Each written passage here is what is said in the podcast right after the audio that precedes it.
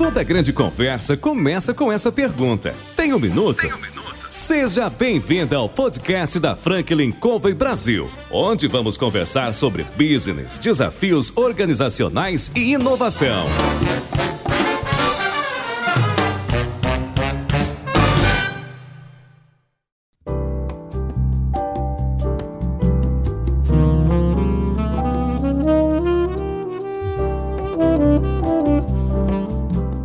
Pessoal, aqui é João Palmeira, consultor sênior da Franklin Covey Brasil, e hoje eu estou aqui para entrevistar CEOs, presidentes, diretores, gestores das mais importantes organizações da atualidade.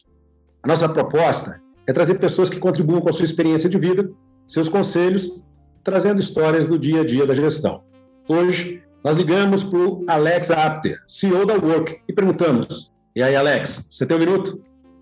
Claro, João. Vai ser um prazer conversar com você aqui hoje. Seja bem-vindo, Alex. Alex, geralmente a gente quer saber um pouco da vida, não é, do gestor, do antes para depois falar do durante. Conta um pouco da tua história. Ah, legal, João. Bom, tem uma trajetória não muito linear, né? Eu acabei passando por né, algumas alguns desafios diferentes, né? Até eu ter a ideia, acabar fundando a Work. Né? Então, vai ser um prazer contar um pouquinho mais para você, né? É, mas, bom, tudo começou ali quando eu tinha 19 anos e era muito inconformado com aquela, as carreiras né, que eram me apresentadas. Olha, você tem que fazer essa carreira, você tem que fazer aquela carreira. E eu acabei num movimento rebelde quase, fugindo de casa quando eu tinha 19 anos e acabei indo montar, na época, um negócio literalmente para vender artesanato na praia. Caramba, um amigo meu tinha me ensinado a fazer isso. Falei, bom, vamos viajar, passar umas semanas ali fazendo isso que no mínimo eu vou aprender alguma coisa, né? Pelo menos eu tinha confiança que morreu eu ia. No máximo eu voltava para casa é, e ia ter que pedir desculpas para meus pais, né? É, mas é. aquilo acabou saindo como umas férias né, muito boas, porque não só foi umas férias, mas eu descobri né, que eu conseguiria empreender, eu simplesmente pegar e desenvolver produtos e começar a vender e me sustentar daquela forma. Eu que antes trabalhava com restaurante, já tinha trabalhado minha adolescência com restaurantes, mas ali eu percebi que é, eu conseguiria empreender. E aí eu acabei montando um e-commerce, isso foi no comecinho, quando o Facebook estava chegando no Brasil, isso, em 2012 para 2013, eu comecei a postar esses artesanatos que eu tinha feito, né, meus amigos tinham achado bacana, eu comecei a postar, e aquilo começou a virar um e-commerce aos poucos. Na época nem se falava muito da palavra e-commerce, empreendedorismo em si, mas comecei a vender aqueles trabalhos na internet, né, e acabou tendo pedido no Brasil inteiro né, daqueles, daqueles produtos. E ali que eu comecei a perceber, nossa, né? Então realmente dá para a gente viver né, por meio de vendas online ou dá para fazer produtos sair vendendo e aquilo que era para ser três meses de férias acabou se tornando dois, quase três anos viajando pelo Brasil, depois pelo mundo, é, em busca de um propósito, em busca de entender onde que o Alex se encaixaria nesse mundo, né? Como que o Alex conseguiria retribuir para esse mundo, né? Então esses anos viajando foram muito bons para realmente encontrar e entender que eu queria trabalhar em algum lugar que fosse fazer o bem para as pessoas, que fosse dar oportunidades para as pessoas. E aqueles anos foram muito bons, né? Mas ainda era super jovem também, não tinha muita clareza de o que eu ia fazer. Depois de um tempo cansei de viajar é, e acabei em voltar a trabalhar em restaurante. Eu já trabalhava com restaurante quando eu era adolescente e ali eu tive a oportunidade, né, que o, uh, o Isaac me deu lá de trabalhar no Paris 6 de, de Miami como garçom. E ali eu fui recomeçar, né, minha, minha carreira, eu tinha ali meus 22 anos, já, alguns anos depois de eu ter saído de casa, e eu me fascinei pelo negócio, né, acabei ali uh, me dedicando muito, trabalhando bastante, né, trabalhava dobrado muitas vezes, não pelo dinheiro, mas por aprender, né, por estar próximo de pessoas que eu acreditava que sabiam muito e aprender com elas. E acabou que aquele, é, aquela oportunidade de garçom no Paris 6, fui agarrando ela, fui crescendo lá dentro, até eu me tornar gestor daquela unidade, né? E depois, quando eu me tornei gestor daquela unidade, depois de quase um ano, aquilo não parou, né? Eu ainda queria continuar ajudando, queria ajudar os, os garçons do Brasil inteiro a ganhar mais, né? a vender mais, e o pessoal acabou me trazendo para o Brasil, e aqui acabei tocando, né, depois uma operação de mais de 300 pessoas, com é, treinamento para essas pessoas, gerenciamento, e assim fui é, começando a exercer um papel mais de administrador, né, aos poucos. E acredito que muito por conta também das soft skills, né, das habilidades que eu tinha adquirido nas épocas de estrada, né. Então eu tinha uma empatia muito grande pelas pessoas que trabalhavam ali queria ajudar elas. E aquilo, né, trabalho no Paris 6, me fez perceber, eu com 23 para 24 anos, como eu tinha um super potencial. Né? Poucas pessoas da minha idade tinham tido uma história tão diferente, assim, né? De viajar, de se sustentar, de morar fora, depois de conseguir crescer numa empresa. E foi aí que eu decidi, aos 23 para 24 anos, dar um passo para trás na minha carreira, voltar a estudar. Né? Então, eu tinha feito um pouquinho de arquitetura antes de fugir de casa, mas nada a ver com o que eu trabalhava. Né? Então foi quando eu decidi me demitir do Paris 6, né, contratei um pessoal para tocar o que estava fazendo ali, e aí eu decidi fazer FGV e voltar para a faculdade aos 24 anos, não foi nada fácil, tive que ralar muito, estudar muito, porque tinha muita gente boa de 18, 19 anos ali prestando de igual para igual, e eu estava já sete anos fora do, do colégio, né? Acabei estudando bastante, consegui ali fazer com que dois meses de estudo valessem a pena, entrei dentro da FGV, e com o objetivo de aprender, me capacitar, estudar e poder depois empreender com alguma coisa. Já sabia que ia ser com a tecnologia, já sabia que ia ser com a internet, sabia que ia ser para ajudar as pessoas, mas eu não sabia o que, que era que eu ia fazer, quando que ia ser, se ia ser agora, depois de um tempo. Né? E acabei, né, como me demiti do Paris 6, precisava pagar minhas contas, montando uma empresa de consultoria para restaurantes. Então, eu comecei a ajudar restaurantes a fazer aquilo que eu fazia para Paris 6, treinar pessoas. E acabou que essa consultoria me deu a luz, me deu a ideia, uma vez que eu já estava dentro da FGV, de montar o Work, né? que é um negócio que ajuda pessoas de baixa renda a conseguir emprego e, por outro lado, consegue e ajuda estabelecimentos, né, restaurantes, a contratar pessoas, não só de maneira fixa, mas de maneira sob demanda. Né? A gente é a empresa pioneira no Brasil a oferecer serviço de equipe canoa. Então foram muitas indas e vindas, né? muitos momentos que eu tive que largar tudo ou, ou correr atrás daquilo que eu acreditava e que hoje eu posso dizer que me trouxe para o lugar certo. Se não fosse aquela experiência voltada no propósito, se não fosse aquela experiência corporativa no mundo de estabelecimentos de food service, eu não teria o know-how para conseguir montar o Work. Né? Então, a história familiar é mais ou menos essa, João. Muito legal a tua história, porque a, a gente, é, quando discute né, a respeito de empreender, esse encontrar né, o caminho que vai seguir, né, como você encontrou, somando de uma forma é, muito recente, né? Você está hoje com quantos? 27? Com 27.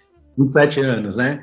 Quer dizer, desde muito novo, você já foi acumulando a experiência, né? A experiência. Você, você trabalhou aos 13 anos no, no mesmo restaurante que você voltou depois da viagem, não? Sim, sim. Foi, foi eu mesmo. E passei por todas as áreas lá dentro. Então, já lavei muita privada, muita pia, muita louça. Então, conhece do começo ao fim. É, é. E é, é, um trabalho legal, né? É um trabalho dinâmico. Né? Foi onde eu aprendi muita coisa também de atendimento, comunicação, né? vendas, trabalho em equipe. Quando você abriu a consultoria para fazer esses treinamentos, quais eram os tipos de treinamento que você dava? Você acumulou no Paris 6 a experiência lá fora, trouxe para cá, administrou 300 e, de repente, a tua consultoria ia ajudar é, empresas, bares, acredito eu, restaurantes, enfim, de, de todos os tamanhos. É por aí, não? É, eu buscava principalmente algumas uh, redes que tinham algumas lojas próprias e que estavam em projeto de expansão ou que estavam precisando crescer. E basicamente o produto que a gente oferecia lá era a padronização do atendimento, então a gente ia ajudar os funcionários lá de todos os clientes a vender melhor, a entender melhor os produtos dela, né, entender como vender melhor, né, qual momento que eu devo oferecer uma água para o cliente comprar, qual é a maneira que eu devo oferecer uma água para o cliente comprar.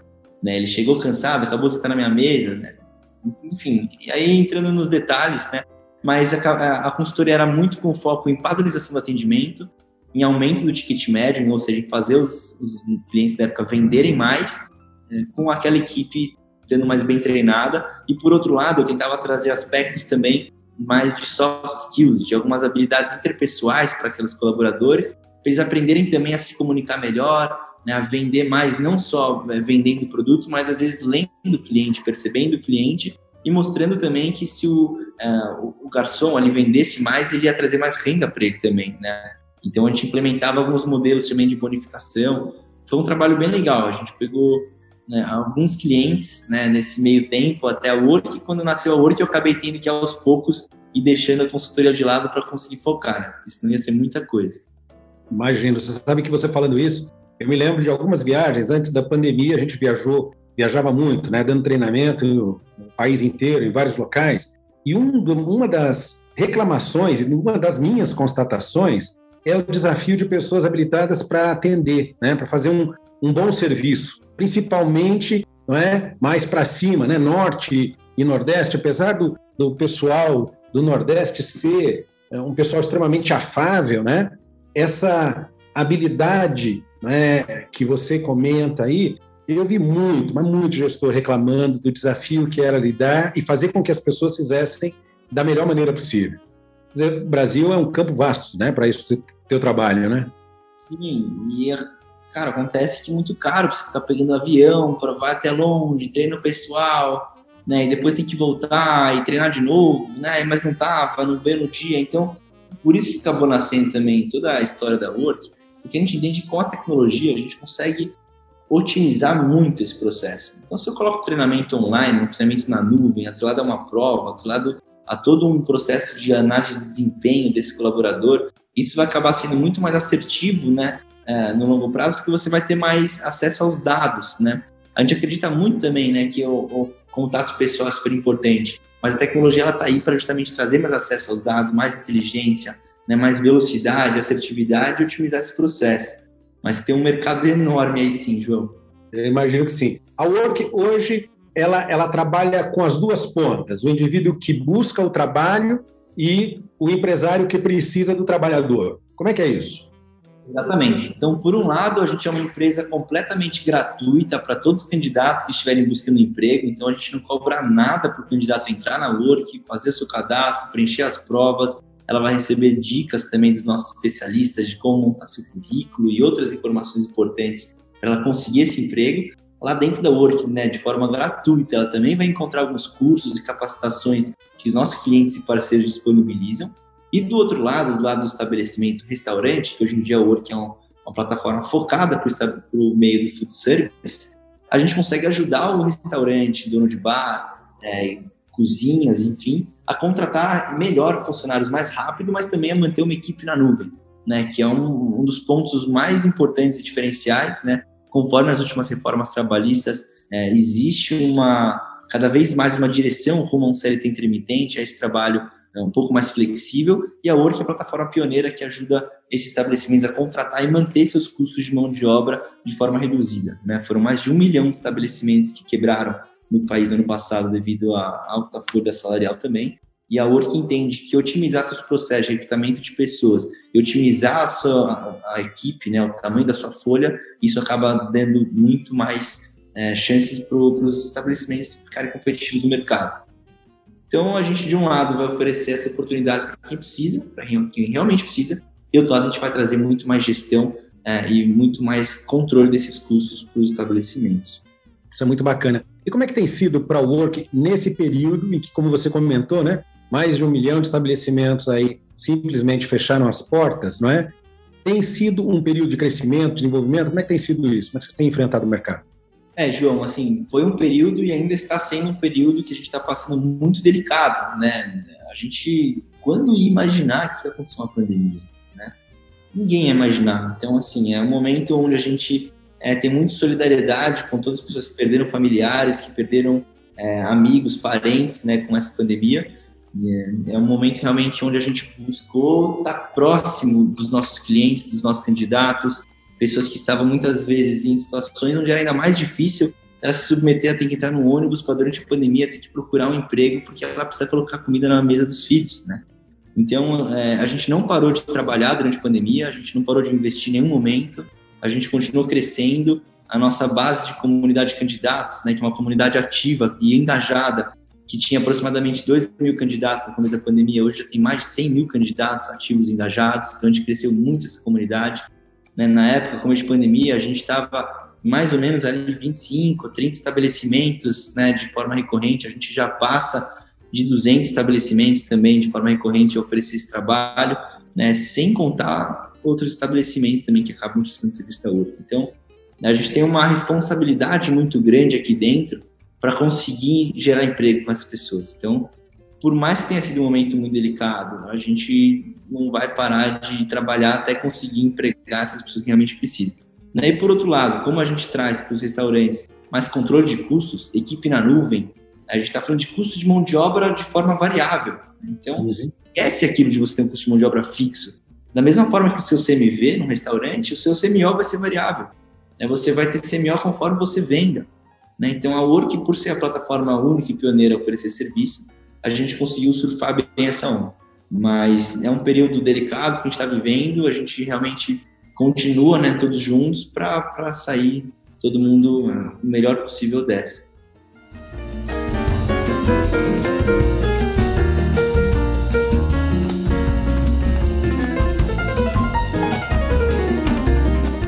E nesse período de 2021, né, que nós já estamos caminhando né, para o fim do ano, como é que a Work, como é que você está olhando para o mercado? Bom, então mais do que nunca o setor está começando a contratar, né? É, e o setor vai contratar e vai perceber que não, não tem mais margem para a gente ter um modo de gestão antigo, antiquado. Né? Cada vez mais a tecnologia entrou para ficar, a tecnologia entrou para ajudar o estabelecimento a se organizar, né? Tem um custo mais na ponta da, do lápis ali. Então, o que a gente está percebendo é que cada vez mais estabelecimentos estão aderindo a essa, essa maneira de, de, ter equipes, né? de ter uma equipe na nuvem, né? de ter equipe só nos meus horários de pico. Eu não vou ter equipe ociosa no meu estabelecimento se não preciso. Né? Eu vou ter o mínimo de equipe fixa possível para ter equipe atendendo nos horários de pico. Né? Então, o que a gente percebe, já está vendo esse final de ano, é um aumento significativo pela demanda de mão de obra. Então, se você está precisando de emprego, cara, corre no site da Work, faz seu cadastro, porque tem muita vaga aparecendo. E do outro lado, é, os estabelecimentos estão aderindo cada vez mais a essa tendência de contratar equipe sob demanda, o que acaba dando muito mais também autonomia e, e oportunidade de renda e composição de carteira por parte do profissional do outro lado. Isso é muito bacana. Eu fiquei curioso sobre o seguinte: imagino eu, como você comentou, é, o garçom, o atendente, talvez façam parte aí desses uh, colaboradores que a Work acaba trazendo para dentro uh, dos restaurantes e bares, né? Como é que você tem feito, ou como é que a Work tem feito para crescer, para chegar até essas pessoas? Hoje todo mundo tem um celular, né? A grande maioria das pessoas tem, tem acesso fácil. Tem um caminho para que isso possa é, continuar ganhando corpo? Como é que vocês fazem? É, assim, João, não existe uma receita de bolo, né? Óbvio, para eu te passar no sentido de empreender e ganhar base, né? Claro que cada empresa tem o seu, seu segredinho, o seu, a sua forma, né? Mas aqui dentro a gente acredita que sempre a maneira que a gente vai atingir nossos objetivos é por meio do time, né? Por meio de pessoas extremamente capacitadas que vão vir aqui, vão realizar esse trabalho, né? De, de forma, né? A gente gosta de falar, uma pessoa que é, que é muito boa, ela traz pessoas que é melhor ainda. Isso estava até no livro do Renato Freitas, que é o fundador da 99, a gente leu isso, é uma, coisa que marcou a gente. Mas então, assim, o nosso, pelo menos, Alex, como é que você resolveu né, para ir de 2 mil para 100 mil pessoas? Cara, a gente trouxe um CMO, que é um diretor de marketing, né, extremamente unido pelo nosso propósito. É uma pessoa que, professor de pós-graduação de, de, da FAP, hoje posso falar, né, o cara tem diploma em inteligência artificial aplicada ao marketing. Se for ver, então, pessoas que vão entrando dentro do seu time que vão fazer acontecer. Óbvio, a gente tem alguns hacks, algumas formas de entrar, em redes sociais, eventos presenciais, né? Tem o inbound, tem o outbound, tem várias formas que a gente usa para captar esses candidatos. Mas a gente acredita que a única forma consistente é você ter um time criativo, competente, que vai ajudar você a escalar, né? E não necessariamente um time super caro, né? O Guga, que é o nosso CMO, ele começou a trampar aqui na época não ganhava nada, só para ajudar pelo propósito e a gente foi adquirir as pessoas. Então, é, talvez mais do que eu tentar passar uma, uma, receita de bolo de como que a gente fez ou vem fazendo, eu acho que talvez o que pode mais é, ajudar a galera que estiver ouvindo é buscar trazer pessoas é, que têm uma complementaridade com você, né, e que vão conseguir te ajudar nessa forma, né? Mas aí dando um spoiler, a gente utiliza muitas estratégias de growth hacking, né, de né, de growth, né, por assim dizer, e aí muitas estratégias diversas, né? mas sempre por meio de pessoas que vão implementar ela. Não sei se respondo sua pergunta, João. Não, respondeu sim. E, e quando você traz o indivíduo para dentro, né, no primeiro momento, o garçom, por exemplo, e você vai trabalhar, vai dar o treinamento soft skills para que ele possa saber ler o cliente, para que ele possa ajudar a aumentar o ticket médio, é, essa preparação, se é que eu posso chamar assim, ela tem um tempo determinado, ele faz um curso de uma semana, um curso de oito horas, é algo assim, não? Como é que é esse esquema? Olha, João, é, o tempo entre você entrar na Work, fazer seu cadastro, realizar todas as provas, games, tudo que você precisa para ficar apto a conseguir um emprego, vai ser menos de 10, 15 minutos ali. Então, em 10, 15 minutos você já vai estar apto para conseguir emprego. Agora, se você quiser passar pelas trilhas de cursos que estiverem disponibilizados e for se capacitando cada vez mais, isso só vai aumentar a probabilidade de você conseguir emprego. Mais uma vez, ali em 10, 15 minutos, você entrando no telefone, sala do seu sofá mesmo, sentando, fazendo cadastro, tudo, né, isso já vai te dar visibilidade para conseguir apto, né, a conseguir esse emprego. Mas se você quiser se capacitar ainda mais, passar por todas as, as trilhas, né, isso não é algo que vai te impossibilitar, né? Claro, se você não tiver um cadastro preenchido, tiver realizado provas, tiver com né, currículo anexado, experiências, também né, fica um pouco mais difícil do algoritmo te, te indicar. Né? Mas uma vez que você faz o cadastro de forma super breve, você já fica apto. A gente tem muitas histórias, pessoas que estavam há meses desempregados, se cadastrou lá na Work e no dia seguinte já, tava, já tinha conseguido um emprego. Né? Então, a gente e com a, com a, tecnologia hoje em dia agora é só a gente realmente encontrar o lugar certo e só querer, né? Que as coisas realmente acontecem. Hoje o, o maior mercado ainda é aqui a região sul-sudeste ou, ou isso está pulverizado no teu trabalho? com certeza a maior concentração da Work está aí em região sul-sudeste, mas a gente já tem diversos clientes em outras regiões. A gente já está falando de região centro-oeste, de região norte, né? A gente já está presente no nordeste também. Então, se você for ver, a gente já está nas cinco regiões. É, mas a maior concentração, ela está de fato sul-sudeste, mas isso crescendo de forma exponencial. Então, provavelmente, você que vai estar ouvindo esse podcast daqui a um mês, daqui a dois, a Work já vai estar muito mais disseminada ao longo do Brasil. Oh, bacana. Você falou sobre a equipe engajada, né? Até o CMO, se eu não me engano, né? De que veio para dentro da empresa, não é? A custo zero, porque abraçou a causa, disse a causa também é minha, vamos lá. A gente discute aqui dentro da Franklin Covey a importância de conseguir fazer as coisas através das pessoas, né? E quando existe essa, esse alinhamento, né? Tudo fica diferente, tudo fica melhor, tudo flui mais fácil, com muito mais energia. É por aí na, na Work, não? Sim, com certeza, com certeza. É, se, a gente acredita muito nas pessoas, né? Então, tanto é que a gente não faz nenhuma contratação aqui na Word para tapar buraco ou para resolver um problema. A gente traz pessoas que a gente acredita que são talentos que vão levar esse negócio para um próximo patamar. Né? E isso foi assim desde o comecinho, né? Desde trazer os primeiros sócios aqui no negócio, trazer a equipe de diretores. Né? Hoje em dia a gente tem um time fantástico de mais de 40 pessoas também e todas engajadas em um só propósito, né, aquele de gerar essas oportunidades, em fazer o bem, né? Então, com certeza é por meio das pessoas, tendo uma cultura forte, né, transparência e se ajudando, né? Eu acredito que uma empresa com uma cultura forte e bem direcionada, né, ali às suas metas, né, uma empresa que tiver foco, uma boa cultura, é bem difícil de você conseguir parar ela. É muito legal. Geralmente as pessoas quando pensam em empreender, têm uma ideia na cabeça, né, e colocam isso em prática, querem ver os resultados rápidos. A gente sabe o desafio que é, né? Quando a gente olha para onde chegou e olha para trás, sabe o que passou. Como dizem por aí, quem olha de fora vê a pinga para ver os tombos, né? A Sim. pessoa não tem noção dos desafios. E você tem uma longa trajetória, apesar da, da Work ter não é, nascido em 2018, a ideia e todo o trabalho e toda a bagagem vem sendo construída ao longo da vida, né? Até o presente momento, né? Para quem está ouvindo a gente que empreende ou que está aí, né, lutando no dia a dia da gestão, ainda mais nesse período de mudança, é, qual é, quais são os conselhos que você dá, é, de alguma maneira, né, no dia a dia da gestão? Cara, assim, é, eu, eu, né, quem sou eu para ficar dando conselho para as pessoas? Eu costumo pensar, né, eu estou aprendendo constantemente, né, eu sou um eterno aluno dessa vida, né, mas acho que se eu fosse falar alguma coisa para as pessoas poderem escutar, seria vai atrás das coisas que realmente acredita, né? Daquela vozinha lá no fundo, escuta ela, porque a vida é uma só, né? Pelo menos é, aí agora, né? Você tem um tempo curto para fazer isso acontecer, né? Então, é, por que não, né? Mudar o seu presente e fazer as coisas ir atrás até o final do seu sonho. Né? Então, eu acredito muito nisso. E agora, assim, se for falar outra coisa, acho que é você realmente ter foco também, né?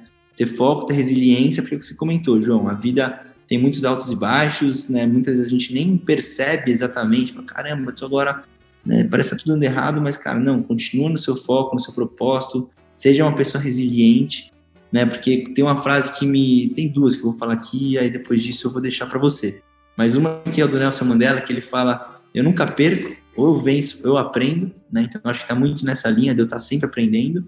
E a outra que diferencia os empreendedores que, que vão ter sucesso e os que não, é aqueles que não vão desistir. Né? Então, se você for até o final, você pode falhar uma, duas, três, quatro vezes na quinta vem, na sexta vem. Né? Porque é, você está focado, você está resiliente. Né? E, e, tem que ter humildade ali também de outra coisa que vai. Aí sim, aprendi com o Bernardinho, grande multicampeão olímpico com a, com a seleção brasileira de vôlei, que é importante, muito importante a gente persistir. Né?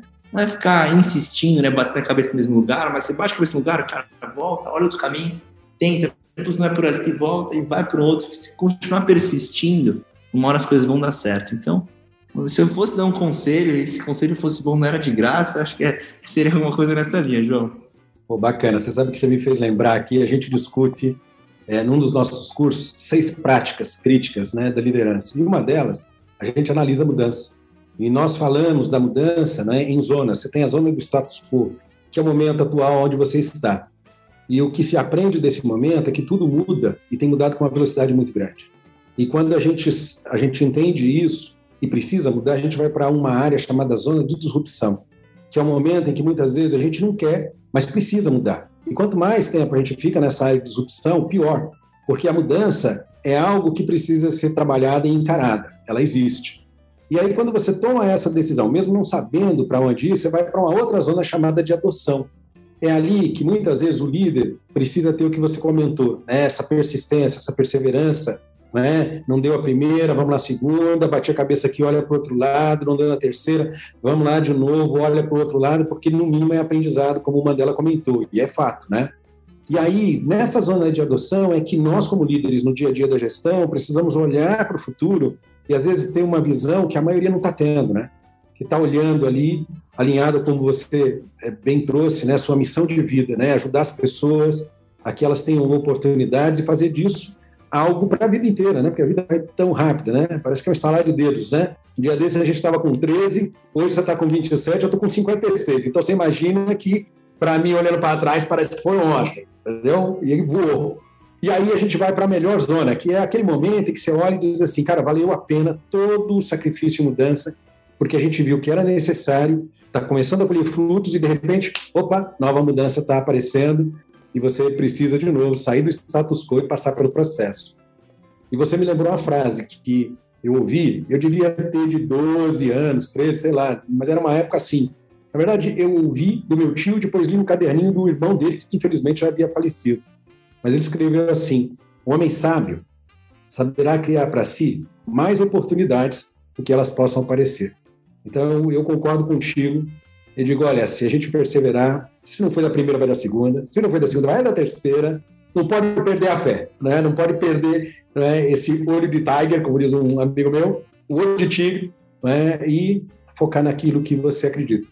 E no final das contas, você talvez faça uma mudança que vai deixar um legado né, para a vida das pessoas. Isso é muito legal. Sim, de fato, João. Concordo muito com você. Não poderia concordar mais. E para mim é incrível já olhar para trás e já ver tudo isso e olhar, por exemplo, o mês de julho, ver que a gente gerou de mais de 8.500 oportunidades de emprego em um mês. Imagina quantas famílias que não estão se beneficiando, que a gente não está mudando a vida fruto de um negócio que a gente começou ali, né, seguindo aquela intuição, aquele sentido do empreendedor lá atrás, né, e que muitos deveriam olhar e ainda devem olhar e falar, caramba, isso é meio louco ali, né? E de fato, acho que o empreendedor de normal ele, ele tem, tem pouco, né? E acho que a gente tem que antecipar um pouquinho mesmo, né, o que a gente gostaria de ver até, até hoje, né? A gente já começa a não imaginar mais como é que é um mundo onde as pessoas vão procurar emprego que não é online, né? Faz um sentido isso aqui Beleza, agora depois da pandemia isso está mais claro. Há né? uns anos atrás, isso não era talvez ter um consenso. Então, João, concordo muito com você. Estamos continuando buscando a criar as oportunidades, seja para a gente para as pessoas à nossa volta. E eu fico muito grato aí com, com estar aqui com você hoje, conversar um pouquinho mais. É muito gratificante mesmo. Espero que a gente possa ter trazido alguns insights aí para a galera que vai escutar depois.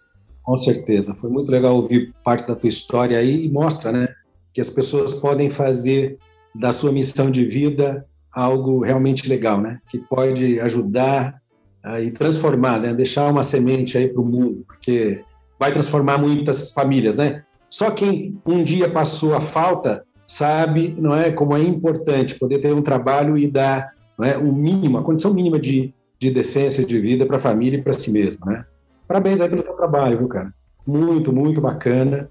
Muito feliz com essa entrevista. O pessoal que está ouvindo a gente, eu estou aqui com o Alex Apter, da Work, ele compartilhando aqui essa história de vida. Alex, obrigado pelo teu tempo, obrigado aí por compartilhar a tua história. E eu espero que você continue crescendo e aumentando no percentual que você veio crescendo nesses últimos meses aí para os próximos anos, viu? Que eu tenho certeza que você não só vai cumprir com a tua missão e legado, mas vai ajudar muita gente nesse caminho. Parabéns. Valeu. Viu? Obrigado, João. Que assim seja. Vamos estar focados para isso acontecer. Conta comigo e espero que a gente se reencontre em breve. Sem dúvida. Pessoal que está ouvindo a gente, um grande abraço e até a próxima.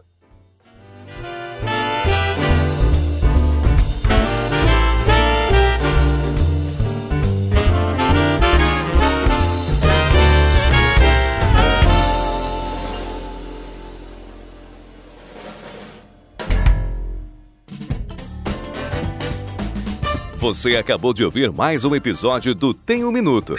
Oferecido pela Franklin Covey Brasil, uma empresa global que ajuda outras empresas a alcançarem resultados que requerem grandes mudanças no comportamento humano. Venha conhecer nossas soluções customizadas para os seus desafios organizacionais.